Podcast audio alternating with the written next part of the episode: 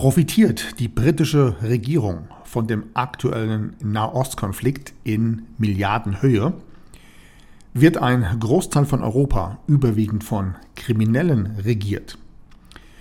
Welche Fakten verschweigte hierzu die deutsche Presse? Und was genau hat Carsten Maschmeyer damit zu tun? Alle Antworten darauf jetzt hier heute in meinem aktuellen Podcast. Three, two, one, go! You're tuned in to Patrick Griner's podcast show. Your best investment. Get the most powerful advices for your personal success, your money, and your future investments. Follow Patrick on his Facebook fan page and ask him all your personal questions. He will give you valuable recommendations answered live right in the show from his networking partners, which are some of the most successful entrepreneurs, speakers, coaches, and business personalities in Europe. So get ready for your personal and financial breakthrough and enjoy this upcoming show. Liebe Podcast-Community, herzlich willkommen zu einer neuen Ausgabe meiner Show Deine beste Investition. Let's talk about money, business and success. Mein Name ist Patrick Reiner. Schön, dass du heute eingeschaltet hast zu einem etwas außergewöhnlichen Thema. Wir haben zum Zeitpunkt dieser Aufnahme Samstagabend 21.30 Uhr und ich habe mir lange überlegt, ob ich zu den aktuellen Geschehnissen im Nahostkonflikt zwischen Israel und Palästina tatsächlich eine Podcast-Folge machen soll. Der eine oder andere wird sich sehr wahrscheinlich denken, okay, das ist eigentlich hier ein Podcast, bei dem es um Geld und Investments geht. Und ich kann dir eine Sache schon mal versprechen, in dieser Folge geht es um sehr viel Geld und sehr lukrative Investments. Leider zwar nicht für dich und für mich, allerdings eben, naja, auf Kosten auch von vieler armen, unschuldigen Menschen. Und genau aus dem Grund habe ich mich dafür entschlossen, dieses Thema hier in meinem Podcast aufzugreifen. Es ist aber nicht der einzige Grund. Ein weiterer ist einfach der, dass ich in diesen Zeiten der absoluten Überzeugung bin, dass Menschen, die eine Stimme haben, diese eben auch nutzen sollten.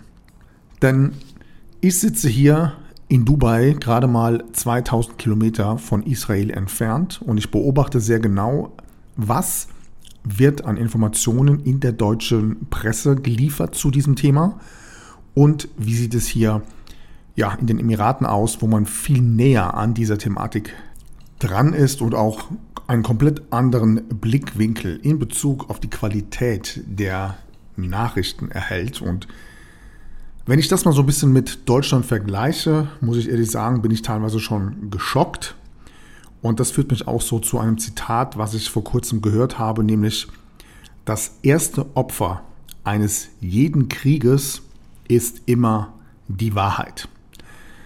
In diesem Sinne, lasst uns hierzu mal etwas näher in das Thema einsteigen. Good morning, this is your wake-up call. Um das zu Beginn dieser Podcast-Folge klar und deutlich auszudrücken, selbstverständlich verurteile auch ich den ja, katastrophalen Anschlag der Hamas äh, gegenüber den Zivilisten inklusive der gesamten Situation, die sich dort ergeben hat. Also das ist definitiv meine Haltung und natürlich muss man gegen solche ja, Terroristen vorgehen mit allem, was möglich ist. Das ist mir an der Stelle sehr, sehr wichtig, das hier zu erwähnen. Womit ich persönlich allerdings ein Problem habe, ist einfach die Art und Weise, die Haltung, die gerade beispielsweise auch Deutschland zu diesem Thema mit Israel speziell einnimmt. Und zwar einerseits sicherlich aufgrund der historischen Geschichte zu Israel und den Juden und auf der anderen Seite allerdings auch in einem Bereich, wo ich mir die Frage stelle, wo ist der klare Menschenverstand? Wo sind die Werte zu bestimmten Themen von bestimmten Politikern in Zeiten wie diesen hingekommen? Was genau ich damit meine, dazu komme ich später noch, aber ich würde gerne mal einsteigen mit einem Zitat von Olaf Scholz, dem deutschen Bundeskanzler, der vor kurzem sagte, Deutschland steht bedingungslos hinter Israel. Israel ist ein demokratisches Land und er ist der Überzeugung, dass Israel das Völkerrecht in all seinen Handlungen aufrecht erhalten wird. Wenn wir uns diesen Satz mal etwas genauer ja, vor Augen halten, dann ist das allererste, was mir aufgefallen ist, dieser Ausdruck bedingungslos. Und ich weiß nicht, wie dir es geht, aber es gibt eigentlich in meinem Leben nichts, niemanden, wo ich eine bedingungslose, ja, nennen wir es mal, Solidarität, Loyalität vorweg schicke. Ich behaupte mal sogar, dass ich noch nicht einmal gegenüber meiner Frau eine bestimmte Bedingungslosigkeit an Solidarität und Loyalität habe, denn es gibt ja gewisse Regeln. Und wenn ein Mensch, eine Person oder wie in diesem Fall ein ganzes Land gegen bestimmte Prinzipien verstößt, dann muss irgendwann mal der Punkt kommen, wo man diese Bedingungslosigkeit einfach hinterfragt. Und genau das vermisse ich eben aufgrund der aktuellen Ereignisse im Nahen Osten. Stattdessen geht eine Frau Baerbock hin und stimmt bei der UN gegen, gegen einen humanitären Waffenstillstand, während gleichzeitig Israel aber tausende unschuldige Zivilisten, Mütter und Kinder in Wohnhäusern, Flüchtlingslagern und Krankenhäusern, ja, im wahrsten Sinne des Wortes, zerbombt. Und genau das ist der Punkt, wo ich hier an der Stelle die Frage stellen möchte, wo sind euer Mitgefühl? Wo sind eure Werte? Und wie können diese Menschen morgens beim Aufstehen und beim Zähneputzen noch in den Spiegel schauen, wenn sie noch nicht einmal für eine humanitäre Waffenruhe in dem Nahostkonflikt abstimmen können? Und wenn du dir die deutschen Medien dazu durchliest, wenn du dir die Pressekonferenzen des Bundestags anschaust und die klassischen Mainstream-Newspapers, dir die Headlines anschaust, dann ist dir vielleicht schon mal aufgefallen, dass es so ein paar Begriffe gibt, die Medien immer wieder gerne benutzen. Und einer der Hauptgründe, warum man das Vorgehen der israelischen Armee gegenüber den Palästinensern befürwortet, ist immer wieder die gleiche Aussage, dass die Hamas, also die Terroristen, in diesen Häusern Zivilisten als Schutzschilde nutzen würden und man deswegen halt irgendwo auf eine gewisse Art und Weise ja einen gewissen Kollateralschaden in Anspruch nehmen muss. Und ich werde dir jetzt erklären, warum diese Begründung absoluter Schwachsinn ist und eigentlich auch eine Beleidigung für jeden Menschen, der halbwegs bei klarem Verstand ist. Und die Erklärung sieht wie folgt aus. Nehmen wir mal an, die Hamas würde sich in Wohnhäusern und Krankenhäusern und Flüchtlingscamps von israelischen Zivilisten und deren Bevölkerung verstecken. Würde dann die israelische Regierung und die israelische Armee den Befehl geben, diese Wohnhäuser, diese Flüchtlingscamps und diese Krankenhäuser zu zerbomben? Nein, natürlich würden sie das nicht machen, denn sie möchten ja nicht ihre eigene Bevölkerung eliminieren. Im umgekehrten Fall, in Bezug auf die Palästinenser, ist es ihnen aber im wahrsten Sinne des Wortes scheißegal. Da spielt es keine Rolle, wer da drauf geht. Und ich bin beispielsweise in einem Telegram-Channel, da tue ich mir mittlerweile schwer, immer wieder mich dort einzuloggen, weil ich Bilder und Videos sehe. Da brauche ich ein bisschen, um das zu verarbeiten, was man mir dort quasi anzeigt. Das alles sind natürlich Informationen und Bilder, die du nicht in den klassischen Mainstream-Medien erhältst. Aber nochmal die Frage, wenn ich gegen eine Terroristengruppe vorgehen muss und das auch völlig berechtigt ist, was gibt mir das Recht, mehrere, mittlerweile 10.000 unschuldiger Zivilisten, Mütter und vor allem Kinder zu töten. Und schau mal, so schrecklich dieser Terrorangriff der Hamas auch gewesen ist, machen wir uns an dieser Stelle nichts vor. Diese Terrororganisation hat diesen Anschlag zwischen ein und zwei Jahre im Voraus geplant. Israel hat mit dem Mossad den besten Geheimdienst der Welt. Der Mossad ist dafür bekannt, dass wenn sich eine Taube auf den Grenzzaun zwischen Israel und Palästina setzt und auf die falsche Seite kackt, dass der Mossad das mitbekommt. Und man will uns jetzt erzählen, dass der Geheimdienst die Vorbereitungen der Hamas mit einem Zeitraum von 12 bis 24 Monaten, dass sie absolut nichts, rein gar nichts davon mitbekommen haben. Das ist das, was die mediale Welt uns erzählen möchte. Und jeder, der das glaubt, der hat jeglichen Sinn für die wirkliche Realität, wie solche Kriege geplant und letztendlich gesteuert werden, verloren. Denn es gibt ja so seltsame Zufälle. Beispielsweise ist herausgekommen, dass drei Tage vor dem Anschlag der Hamas einige, viele Spitzenpolitiker aus dem US-Parlament Rüstungsaktien gekauft haben. Dreimal darfst du raten, woher wussten die das, dass das zu diesem Zeitpunkt ein gutes Investment ist. Und das, was da passiert ist, nämlich die Information, was diese Terrorgruppe vorhat, bedeutet ja, dass Israel den Vorgang hat geschehen lassen. Das heißt, man hat letztendlich es in Kauf genommen, dass die Hamas ungestraft, ohne Probleme, diesen Terroranschlag verüben kann. Um dann einen Grund zu haben für die Welt, genau das durchzuführen, was sie jetzt tun.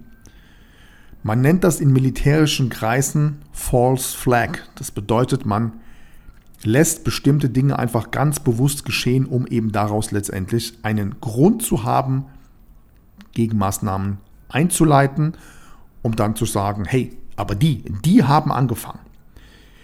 Und für alle, die das Thema interessiert, und das war auch die erste Intention, als wir den Russland-Ukraine-Konflikt hatten, so eine Eskalation entsteht ja nicht von heute auf morgen.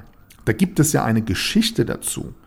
Und diese Geschichte geht teilweise drei Jahre, fünf Jahre, zehn Jahre und noch länger in die Vergangenheit um einfach mal auch die Puzzlestücke zusammenzubauen, wie das Ganze eigentlich entstanden ist. Und am Ende des Tages, das ist meine Meinung, sind da viel zu viele Marionetten, die immer wieder in verschiedenen Bereichen benutzt werden, um verschiedenste Aktionen zu tätigen. Denn schau mal, schau dir einfach den Präsidenten der Ukraine an, Zelensky. Zelensky war ein erfolgloser Komiker der in 0815 Talentshows nackt mit seinem Penis auf einem Klavier rumgespielt hat. Jeder, der das nicht glaubt, sollte das mal googeln. Auf YouTube und Co gibt es hierzu noch verschiedene Videos. Heute ist er als Präsident der Ukraine viel unterwegs. Es gibt verschiedene Berichte, dass er mehrere Millionen Dollar, also wir reden mittlerweile, gibt es unterschiedliche Zahlen, aber zwischen 50 und 100 Millionen Dollar an Vermögen besitzt, verteilt über die ganze Welt.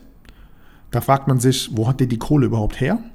Wenn er vorher doch als völlig erfolgloser Komödiant unterwegs war? Wer hat ihn überhaupt auf dieses Amt gesetzt? Was ist da überhaupt passiert? Ihm geht's gut. Vor kurzem war er in Amerika unterwegs mit seiner Frau und während er politische Gelder wieder eingesammelt hat, war seine Frau in, bei Cartier und hat mal locker easy für eine Million US-Dollar dort eingekauft. Das sind alles Informationen, die du aus dem Internet ganz einfach nachrecherchieren kannst.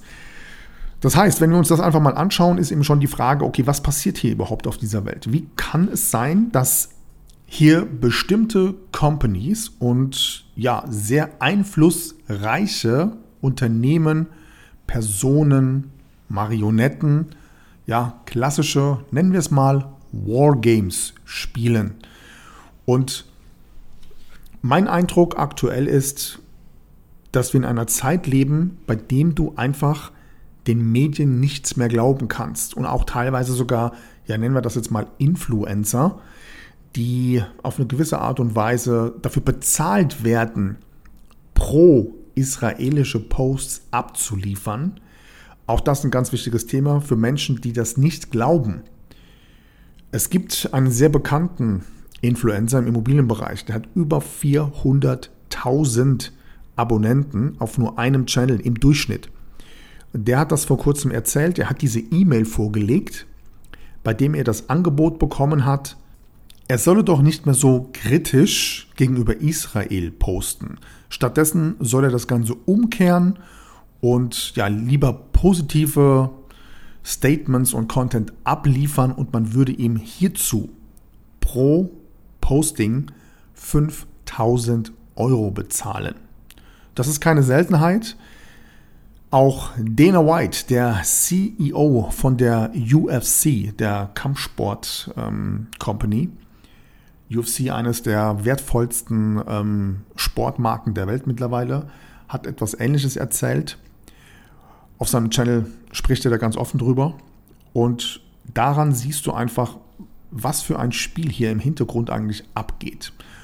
Und genau eine solche ähnliche Situation hatte ich vor kurzem mit LinkedIn. Ich geriet in eine Diskussion mit Carsten Maschmeyer, der einen Post abgesetzt hat zum Thema Antisemitismus. Ein Auszug aus seinem Post, aus seinem Kommentar lautete, ich zitiere, Wer von deutschem Boden aus gegen Israel hetzt, hat sein Gastrecht verwirkt. Deutschland hat eine historische Verantwortung gegenüber Jüdinnen und Juden. Deshalb müssen wir den Israel-Hassern deutlich machen, Antisemiten dürfen in Deutschland nie wieder ungestört wüten. So, ich habe hierzu ein klares Statement abgegeben. Ich werde darauf gleich eingehen. Das Statement hat mittlerweile, ich glaube, über 400 Likes. Aber bevor ich das mache, lass uns mal ganz kurz auch hier schauen, um zu verstehen, warum gibt ein Carsten Maschmeyer ein solches Statement ab. Und aus meiner Sicht ist das ganz einfach zu erklären. Also Punkt Nummer eins, Carsten Maschmeyer ist zweifelsohne eine sehr erfolgreiche Persönlichkeit. Er hat damals mit dem AWD einiges auf die Beine gestellt. Darüber gibt es sicherlich Kritiker, die sagen, der Finanzdienstleister hat vielleicht nicht immer sauber gearbeitet. Lassen wir das so stehen. Da gibt es Pro, da gibt es Contra, aber generell hat dieser Mann sicherlich einiges richtig gemacht in seinem Leben, sonst wäre er nicht da, wo er ist. Soweit, so gut. Auf der anderen Seite hat er natürlich hervorragende Kontakte in die Wirtschaft und er hat hervorragende Kontakte in die Politik. Es gibt genügend Fotos, bei denen er mit namenhaften Politikern schon vor 20 Jahren und länger bis heute fotografiert wurde. Gleichzeitig hat er eine TV-Show oder er ist zumindest aktives, bekanntes Mitglied einer TV-Show. Das heißt, auch hier ist natürlich eine mediale Öffentlichkeit ganz klar und deutlich zu erkennen. Wenn wir diese Puzzlestücke zusammenbauen, dann bezweifle ich, dass eine solche Person öffentlich das sagen kann, was sie vielleicht wirklich denkt. Beziehungsweise andersrum, man hat die Möglichkeit, durch rhetorische Fähigkeiten gewisse Trigger abzusetzen, um genau den gleichen Ton zu treffen, wie das eben aus den Medien und aus der Politik von einem erwartet wird. Und das finde ich in diesem Zusammenhang eben sehr, sehr bedenklich, weil ich bin ein Typ, sage ich ganz ehrlich, ich sage, was ich denke. Und es wird Menschen geben hier in diesem Podcast, die mögen das. Und es wird sicherlich auch den einen oder anderen geben, der sagt, das ist überhaupt so gar nicht meine Meinung. Und auch das ist völlig okay. Was mich an diesem Post von dem Herrn Maschmeyer gestört hat, dazu möchte ich jetzt gerne mal ganz kurz eingehen, weil ich das gerne auch mit dir teilen möchte. Und vielleicht kannst du den einen oder anderen Gedankengang nachvollziehen. Also Punkt Nummer eins, ich persönlich kann dieses Wort Antisemitismus nicht mehr hören. Und zwar aus einem ganz einfachen Grund. Wenn wir uns die Definition dieses Wortes mal anschauen, dann steht im Duden, Antisemitismus bedeutet, es werden alle pauschalen Formen des Judenhasses und der Judenfeindlichkeit und der Judenfeindschaft so bezeichnet.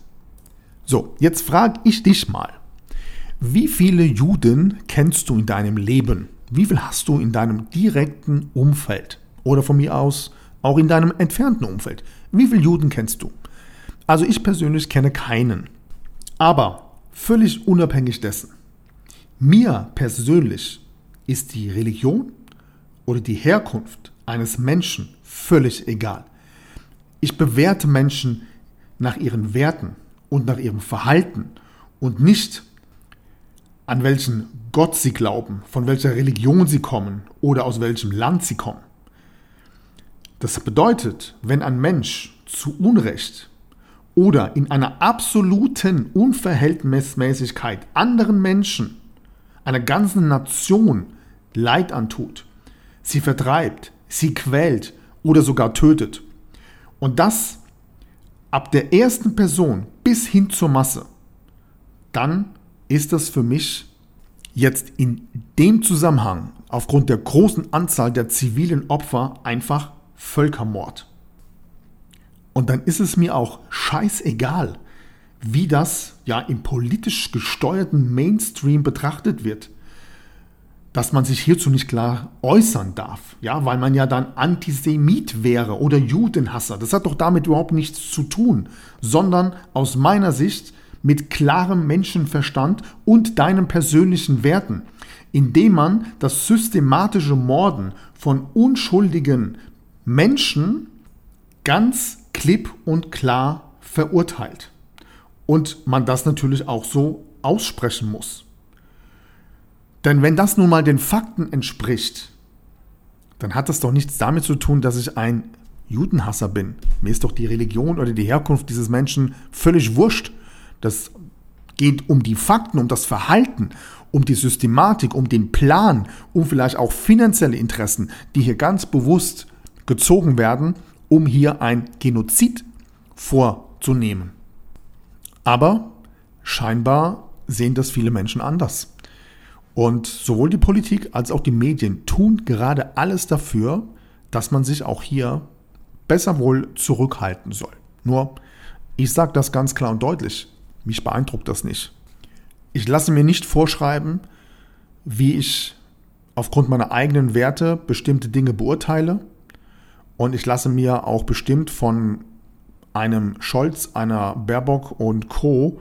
nicht Worte in den Mund legen, zu denen ich nicht stehe. Und hier kommen wir direkt zum nächsten Punkt. Auch das wieder ein klares Statement, was man immer wieder hört in dem Zusammenhang, nämlich Deutschland hat eine historische Verantwortung gegenüber den Juden.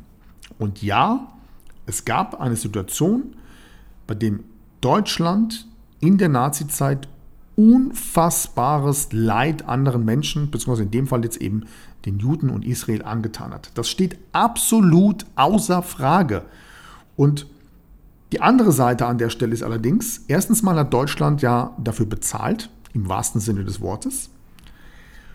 Und der zweite Punkt ist, diese Geschehnisse sind jetzt knapp 80 Jahre her. Jetzt frage ich dich, was haben du und ich damit zu tun? Oder was haben meine Kinder damit zu tun? Und selbst wenn man das ein bisschen anders betrachtet, ja, vielleicht haben wir hier noch eine gewisse Verantwortung. Okay, lass ich auf eine gewisse Art und Weise stehen. Wenn du da anderer Meinung bist, gar kein Thema. Das bedeutet aber doch nicht, dass Israel jetzt einen Freifahrtsschein hat. Es bedeutet doch nicht, dass das, was da gerade passiert, eine bedingungslose Solidarität beinhalten muss aufgrund der Geschichte, die Deutschland gegenüber Israel und den Juden hatte. Also das musst du mir mal erklären. Das ist für mich völliger Schwachsinn. Als das passiert war 1945, waren ich und wahrscheinlich auch du noch lange, lange Zeit gar nicht geboren. Aber du siehst mit solchen öffentlichen Ansprachen von einem Bundeskanzler, ja, der weiß ja sehr wohl, in welche Richtung er seine Worte wählt, denn das, was er sagt, sagt er ja nicht, weil er sein eigenes Hirn einschaltet, sondern der sagt die Dinge, die man ihm sagt, dass er sie sagen soll.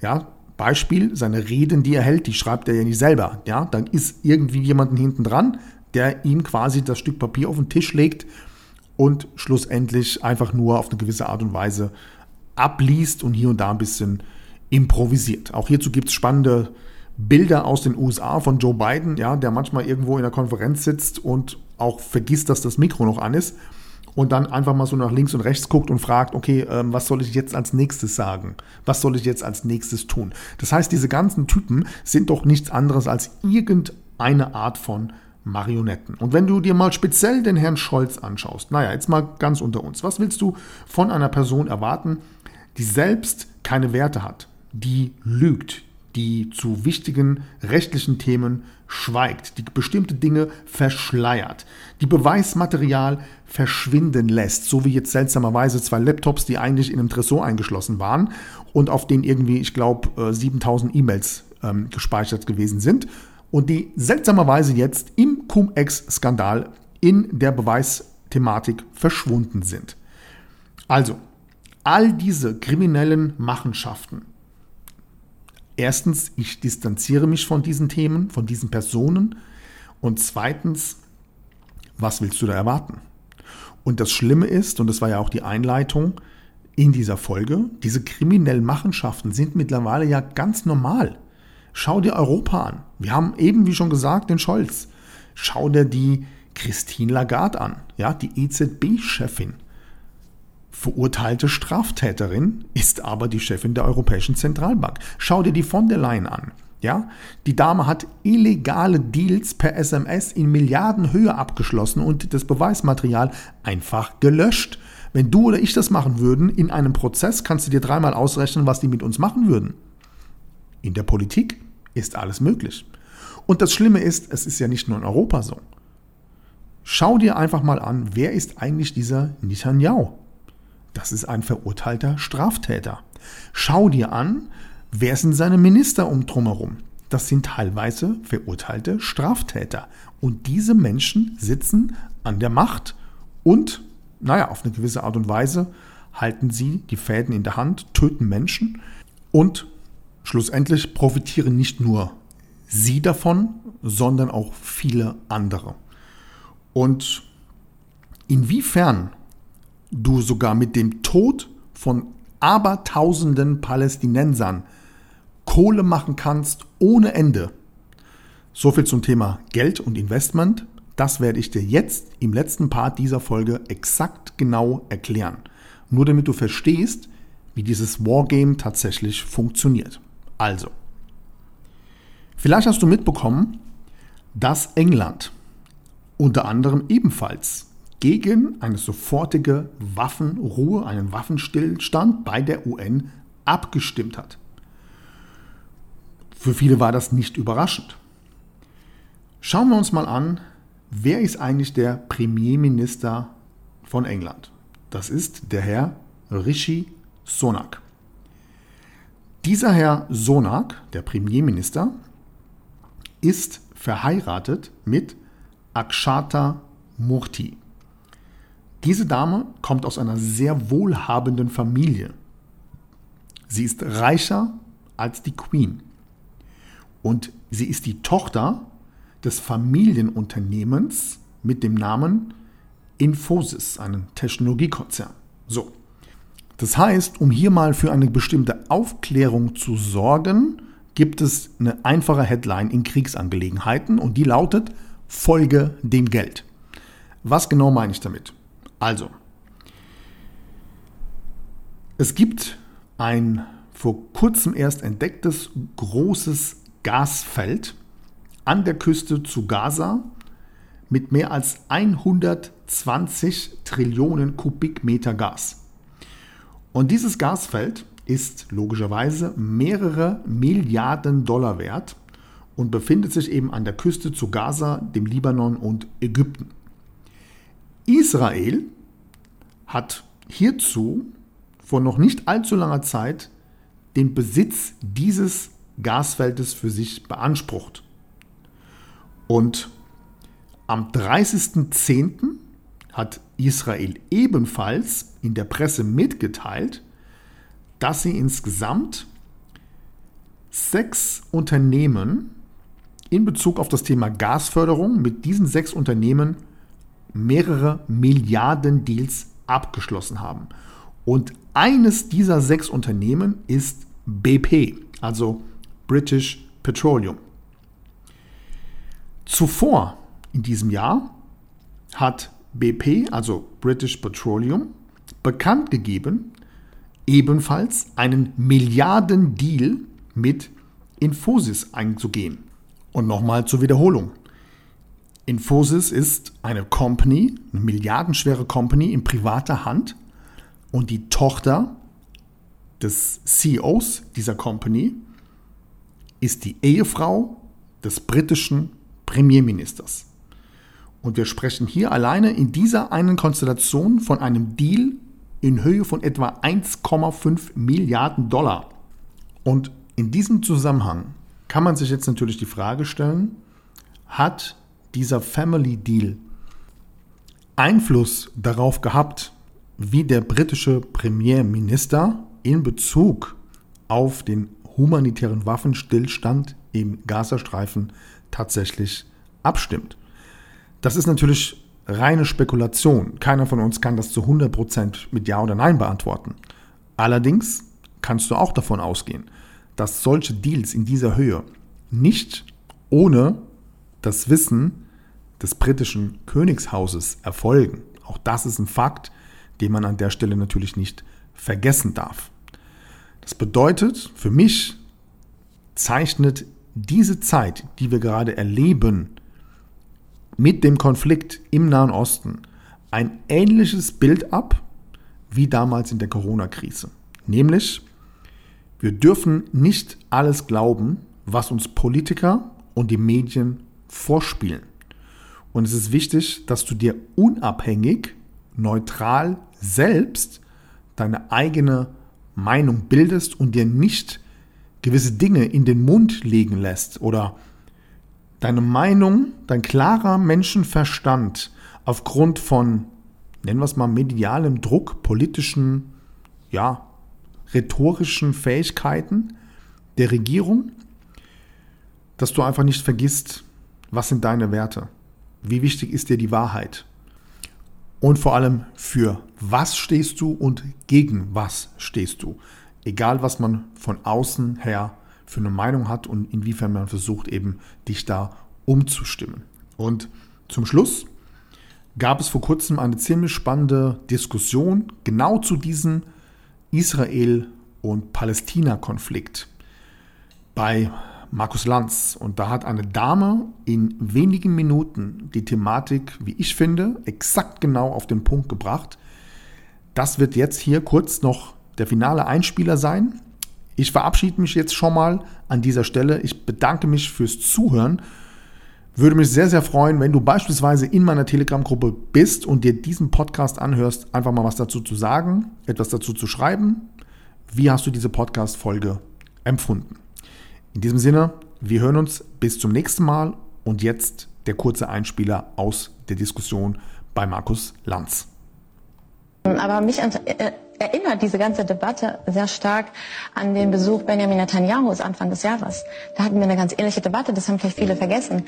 Damals gab es 1900 äh, israelische intellektuelle Kunstschaffende, die haben sich zu Wort gemeldet und die waren gegen diesen Besuch Netanyahus und die haben aufgefordert, das zu verhindern.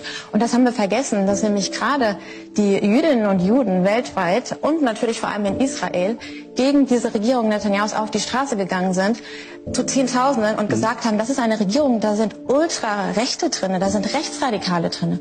Und dann haben wir jetzt einen Bundeskanzler, der sagt, das ist eine humanitäre Demokratie Und wir vertrauen darauf, dass dieser Benjamin Netanyahu dass er sich an das Völkerrecht halten wird. Und das finde ich unerträglich. Okay, das ist jetzt interessant. Das ist nicht unerträglich. Lassen Sie mich das ausführen. Ja, wenn man, dürfen Sie. Wenn man, wenn man sich anschaut, wie diese Regierungsvertreter ja auch direkt nach diesem abscheulichen, menschenverachtenden Massaker gesprochen haben, dass der israelische Verteidigungsminister direkt gesagt hat, das sind menschliche Tiere. Totalblockade, kein Wasser, keine Nahrung, gar nichts. Dass danach der Sprecher der Armee gesagt hat, uns geht es nicht um Genauigkeit, uns geht es um Zerstörung. Dass Benjamin Netanyahu selber gesagt hat, eine Ruine wollen wir aus Gaza machen. Wir wollen das zerstören. Das, es gab einen Minister, der ist dann suspendiert worden, der wollte, der hat am liebsten eine Atombombe, das hat er wörtlich so gesagt, über Gaza hinabgeworfen. Und jetzt sagen wir, Nee, das sind gute Leute, mit denen kann man sprechen, die werden schon verhältnismäßig reagieren. Wo die ganze Welt, alle Organisationen, Hilfsorganisationen, hey, Menschenrechtsorganisationen, mhm. UN, Vereinte Nationen, mhm. WHO, Amnesty International, Human Rights Watch, ähm, Rotes Kreuz, you name it, jeder sagt, das ist gefährlich, was da passiert. Internationales Völkerrecht wird gebrochen. Das sind teilweise von Kriegsverbrechen die Rede auf beiden Seiten. Und wir gucken zu. Und wir sagen, das wird schon seine Richtigkeit haben. Das, das humanitäre Leid, die humanitäre Katastrophe, das sind Kollateralschaden, muss man hinnehmen. Mhm. Das sind menschliche Schutzschilder, kann man nicht viel machen. Ich finde das unerträglich. Und wer ein Fünkchen, wer ein Fünkchen Menschlichkeit in sich trägt, der muss sagen, Waffenstillstand jetzt sofort. Und ich finde es beschämend, ich bin damit auch mein letzter Punkt, ich finde es beschämend, dass unsere Außenministerin die von einer wertegeleiteten Außenpolitik spricht, von einer feministischen Außenpolitik spricht, jetzt nicht in der Lage ist zu sagen, wir brauchen sofort einen Waffenstillstand. Wer das nicht über die Lippen bringt, der hat seine Menschlichkeit verloren.